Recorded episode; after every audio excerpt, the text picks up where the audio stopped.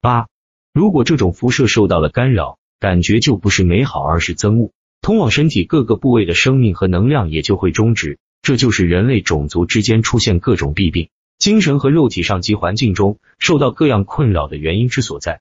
If there is any interruption of this radiation, the sensations are unpleasant, the flow of life and energy to some part of the body is stopped, and this is the cause of every ill to the human race, physical, mental or environmental.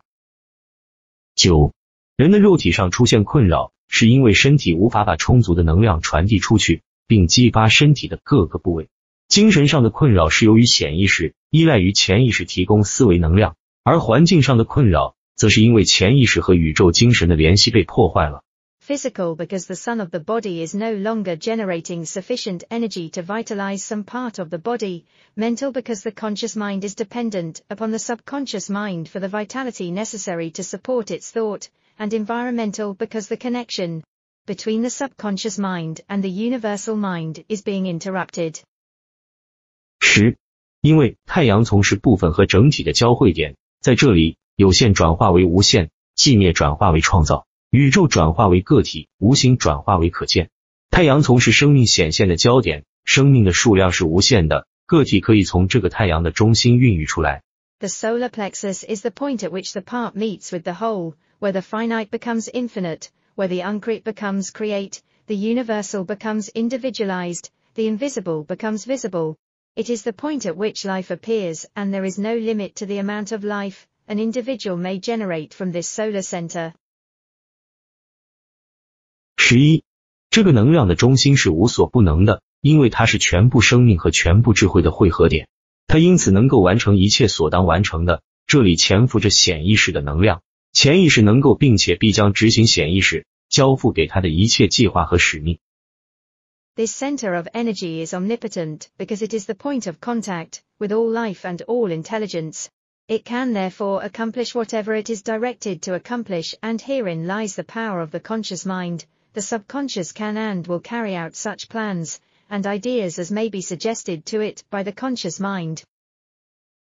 十二，潜意识是思想，是这个太阳中枢的操控者。整个机体的生命和能量都是从这个太阳中心涌流而出的，而我们所抱持的想法，其质量决定着由这个太阳辐射出来的思维的质量。我们的显意识所抱持的想法，其品格决定着这个太阳辐射出的思维的品格，其特性决定着这个太阳辐射出的思维的特性，从而决定着将导致最终结果的人生际遇的特性。Conscious thought, then, is master of this sun center from which the life and energy of the entire body flows, and the quality of the thought which we entertain determines the quality of the thought which this sun will radiate, and the character of the thought which our conscious mind entertains will determine the character of the thought which this sun will radiate, and the nature of the thought which our conscious mind entertains will determine the nature of thought which this sun will radiate, and consequently will determine the nature of the experience, e which will result. 十三，所以很显然，我们所要做的一切，就是让我们内心的光亮照耀八方。我们能够辐射出的能量越多，我们就会以越快的速度把令人不快的境遇改造成令人快乐、受益的源泉。接下来 重要的问题是如何使内心的发光体闪耀出光芒，如何产生这种能量。It is evident, therefore, that all we have to do is let our light shine. The more energy we can radiate, the more rapidly shall we be enabled to transmute undesirable conditions into sources of pleasure and profit. The important question, then, is how to let this light shine, how to generate this energy. 十四， 事实证明，不抵抗的思想会使太阳从不断扩张，抵抗的思想会使这颗太阳黯然失色。愉悦的念头能扩展太阳丛，烦恶的念头也会削减它的光芒。想想勇气、才能、信心、希望，这些都会产生相应的状态。而太阳丛最主要的敌人就是恐惧，我们必须彻底摧毁这个敌人。才能让太阳的光芒辉耀万方。要彻底打垮、消灭这个敌人，把他驱逐出境，直到永远。这个敌人是遮蔽太阳的阴霾，它令太阳的光芒永久失色。